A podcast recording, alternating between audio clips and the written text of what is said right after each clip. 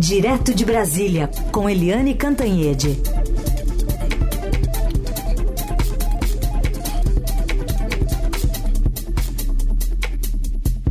Oi, Eliane, bom dia e bem-vinda de volta aqui ao Jornal Eldorado. Bom dia, Heisen, bom dia, ouvintes. É um prazer estar aqui de volta com vocês. Muito bem. E já numa, começando uma semana tensa aqui, né, Eliane, no âmbito internacional, agora com essa reação do governo de Israel, enfim, como é que você analisa? Pois é, uh, o presidente Lula, toda vez que põe o pé fora do Brasil, é curioso isso, porque uma grande vitória do governo é a reaproximação do Brasil com o mundo, né? Depois da tragédia que foi a política externa do governo anterior. Mas o Lula, toda vez que põe o pé fora do Brasil, cria uma confusão. O Itamaraty já tinha expectativa. Ah, o, o, o, presidente não pode escorregar, o presidente tem que ter cuidado com as palavras, etc. Mas não foi assim. É, é muito improvável que o Lula tenha ido para lá com a intenção de falar o que falou né, é muito mais provável que ele tenha deixado a língua solta e falado mais do que devia. O fato é que o Lula, ao comparar os ataques do, de Israel a, a, Gaza, a questão do Holocausto, que foi a dizimação, imagina só, o genocídio de 6 milhões de judeus é, por Hitler, Uh, enfim, foi, foi o que o ministro, primeiro-ministro uh, Benjamin Netanyahu chamou de é, vergonhosa e grave manifestação do Lula. E ele disse que comparar o Holocausto com Gaza ultrapassa a linha vermelha né, ato, uh, ato contínuo. O Netanyahu chamou o embaixador uh, brasileiro para uma conversa, o Fred Mayer, Frederico Mayer, que teve um encontro hoje, como você disse, Heisen, com o chanceler israelense e o chanceler uh, israelense deixou muito claro que enquanto Lula não pedir desculpas, ele é considerado persona não grata em Israel. Isso é muito grave, né? Muito grave porque uh, o genocídio contra os judeus, o Holocausto, foi um momento considerado assim um dos piores momentos da humanidade. É, não tem comparação com isso. O Lula tem até o direito de criticar né, como ele vinha fazendo, uh, os excessos de Israel contra Gaza. Né, o Hamas é, cometeu um ato terrorista contra, contra Israel, um ato terrorista é, super condenável, super, sabe, criticado mundo afora, uh, mas a reação de Israel tem sido acima dos limites, porque o grande número de mortes de crianças e, e mulheres numa guerra, sabe, contra o Hamas, realmente está fora fora de expectativa. Muitos países mundo afora criticam o excesso de Israel, mas comparar com o Holocausto é acima de qualquer é, possibilidade. Então, Lula, é, além de estar tá sendo muito criticado, muito condenado até, dentro e fora do Brasil, por essa comparação, ele também está sendo muito criticado e condenado por não abrir a boca sobre o assassinato, sabe, assim. É um assassinato que a gente não tem palavras para definir do Navalny, que é o, era o maior opositor ao Putin, que já tinha sido envenenado pelo regime, agora foi assassinado é, enquanto preso e o Lula não falou nada, assim como não falou nada e não criticou abertamente as prisões políticas que uh, o Nicolás Maduro, ditador da Venezuela, vem fazendo. Ou seja, o Lula tem todo o capital para fazer uma política externa de excelência, mas ele, Lula, e não Itamaraty, vem, vem causando muito estremecimento desnecessário por falar demais e falar ideologicamente num campo que é a política externa, que deve ser tratado uh, dentro dos interesses nacionais e dentro de um palavreado compatível com a diplomacia, com, uh, enfim, com a boa educação entre as nações. Está faltando isso para o Lula, Heisen. Tudo bem. E chama atenção, Liliane, não é a primeira vez que você faz essa observação, que é importante fazer, é de que uma coisa é o presidente discursando, lendo um discurso, né, lendo mesmo, e outra é ou ele discursando entrevista, de improviso ou dando uma entrevista. Parece que são dois Lulas, né? Exatamente, porque o Lula, quando lê o lê o discurso, ele está lendo o que a sua assessoria internacional, o Itamaraty, produziram, né, em nome do Brasil.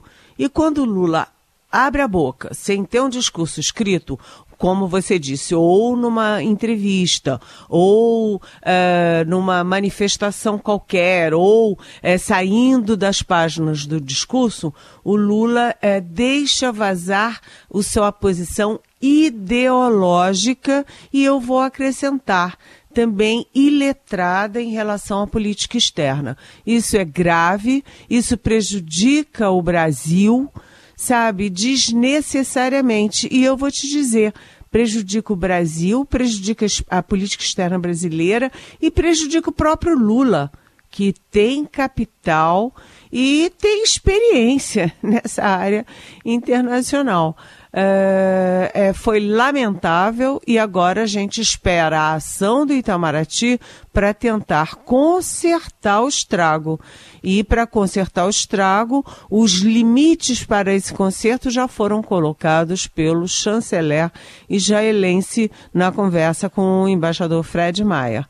O Lula precisa pedir desculpas. Ele fará isso? Eu lembro, Heisen, hum. que já nos primeiros mandatos o Lula já criava atritos desnecessários com Israel.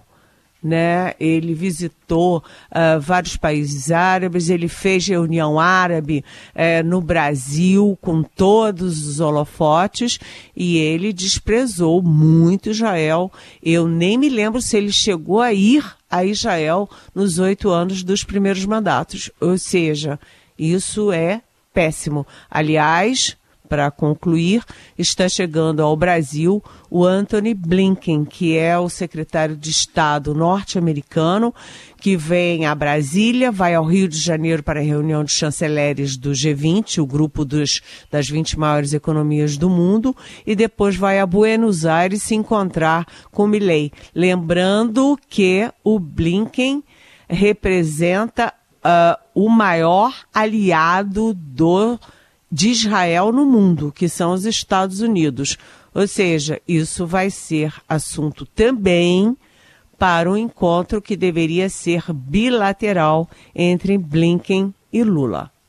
Tudo bem, assuntos, desdobramentos que a gente vai continuar acompanhando. É, vamos ver qual vai ser o próximo passo agora dado pelo governo brasileiro depois dessa declaração de Israel de que o presidente Lula é persona não grata em Israel. Bom, vindo para os nossos assuntos aqui também internos, Eliane, hoje a gente está indo nas últimas horas, na verdade, da despedida de Flávio Dino do Senado, que ele ainda ele está no Senado, amanhã ele se despede e na quinta assume uma vaga no Supremo. Pois é, o ministro Flávio Dino que era do Executivo, né? Uh, ele era ministro da Justiça, ele tem um mandato no Legislativo de senador e vai assumir agora uma cadeira, vai assumir uma toga na, no Judiciário. Olha só, os três poderes. Né, ele está fazendo o circuito perfeito dos três poderes e ele se despede amanhã do seu mandato do Senado, que ele não chegou a assumir, porque ele tomou posse no Ministério da Justiça na, logo no dia 1 de janeiro de 2023, sem tempo para assumir o seu mandato no Senado. Então, ele chega lá e fala: Oi, tchau, mas faz um discurso que é está sendo previsto como um discurso muito forte, inclusive apresentando um projeto que é um projeto super é, importante e eu diria um projeto que vem sendo discutido há muitos anos. É um projeto de emenda constitucional, uma PEC, né, dizendo o seguinte: vamos acabar com essa farra de que é, magistrado, é, procurador, é, é, que se aposentam, né? Uh, juízes promotores, na verdade não é, não é procurador, é juiz, uh, promotores e militares se aposentam, mesmo quando cometem falha grave, se aposentam mantendo a aposentadoria proporcional. Ele quer acabar com isso e trocar essa aposentadoria compulsória por uma uh, demissão sem remuneração. Aliás, como deve ser. Se você cometer um crime grave, você ainda vai ficar recebendo é, dinheiro, salário, aposentadoria paga pelo povo brasileiro? Não. Você tem que ser demitido sem direito à aposentadoria, sem direito à remuneração. Então ele sai uh, amanhã do, do Senado Federal e assume na quinta-feira, dia 22, ao seu, uh, ao seu, a sua vaga, a sua cadeira no Supremo Tribunal Federal. Com um detalhe, ele, o Flávio Dino dispensou a tradicional festa, jantar uh, do dia da posse e preferiu uma missa às sete horas da noite na Catedral de Brasília. É isso, Heisen. Seguimos com o Jornal Eldorado e análise política direto de Brasília com Eliane Cantanhede. Eliane, falando do sucessor de Flávio Dino, Ricardo Lewandowski, que foi ontem lá para Mossoró acompanhar as buscas a dois presos que fugiram do presídio federal de Mossoró. E o presidente Lula, na coletiva de ontem na Etiópia, chegou a falar também que poderia ter havido conivência nessa fuga mas o ministro diz que isso precisa ser avaliado ainda, meio que contrariou um pouco o presidente. Vamos ouvir as duas falas. Nós estamos à procura dos presos, esperamos encontrá-los e, obviamente, que nós queremos saber como é que esse cidadão cavaram um buraco e ninguém viu. Né? Só faltaram contratar uma escavadeira. Eu não quero acusar, mas, teoricamente, parece que teve a conivência com alguém do sistema lá dentro. Eu não posso acusar ninguém, eu sou obrigado a acreditar que uma investigação que está sendo feita pela Polícia Local, pela Polícia Federal, nos indique amanhã ou depois da manhã o que, aconteceu no presídio de Mossoró. Veja, nós construímos esses presídios desde 2005, é a primeira vez que foge sabe, as pessoas de um presídio. Isso significa que pode ter havido relaxamento e nós vamos saber de quem tudo que está sendo coletado em termos de documentos vai ser rigorosamente apurado e se houver alguma responsabilidade, aquele que for responsável por alguma falha funcional terá que ser punido na forma da lei. Bom, e aí, Eliane, o, o que sobrou para o ministro Lewandowski agora?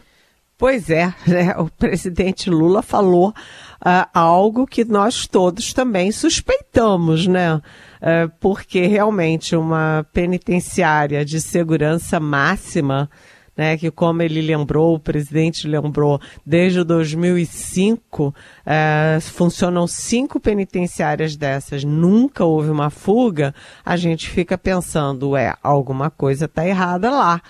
E houve ou não houve conivência? Né? Mas isso é alguma coisa que a gente pode pensar. Para o presidente falar isso é grave, né? Ele está, de certa forma, suspeitando ou indiretamente até acusando a direção da penitenciária de Mossoró. E o, uh, o novo ministro da Justiça, é, o Ricardo Lewandowski, né, que é, vem de outra área, mais cautelosa para falar, cheia de cuidados e de dedos para falar, ele disse que não há nenhuma evidência disso. Né? Ou seja, ele não botou o dedo para acusar ninguém.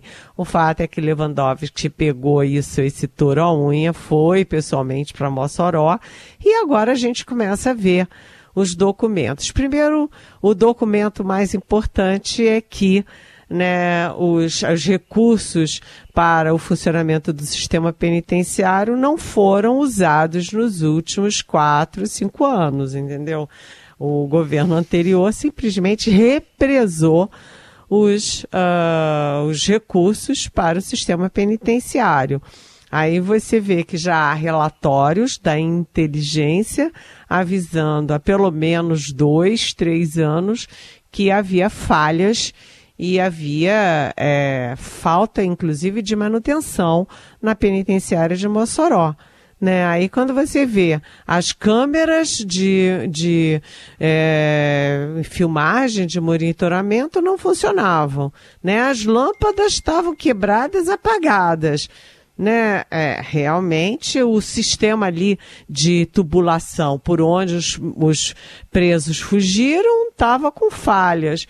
Ou seja, é, ou houve conivência, né, ou é, houve displicência, ou houve uma combinação das duas coisas e é uma displicência que não é apenas dos gestores internos, uhum. mas também do gestor do sistema penitenciário eh, nacional. Muito bem. Só para fechar, Eliane, é 19 de fevereiro, tá bom já, já dá para o pessoal voltar a trabalhar no Congresso então, né?